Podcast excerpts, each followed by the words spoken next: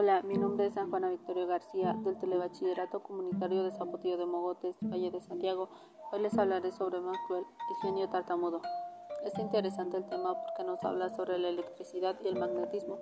Lo que más me gustó fue que, además de que ya otros científicos habían descubierto que la electricidad y el magnetismo están indisolublemente unidos, Maxwell demostró esa relación, pero a lo grande.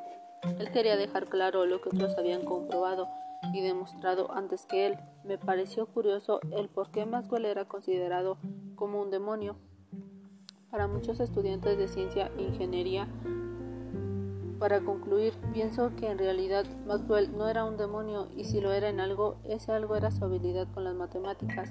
Muchas gracias por su atención, les invito a seguirme en mi canal Un Momento Tecnológico. Hasta la próxima.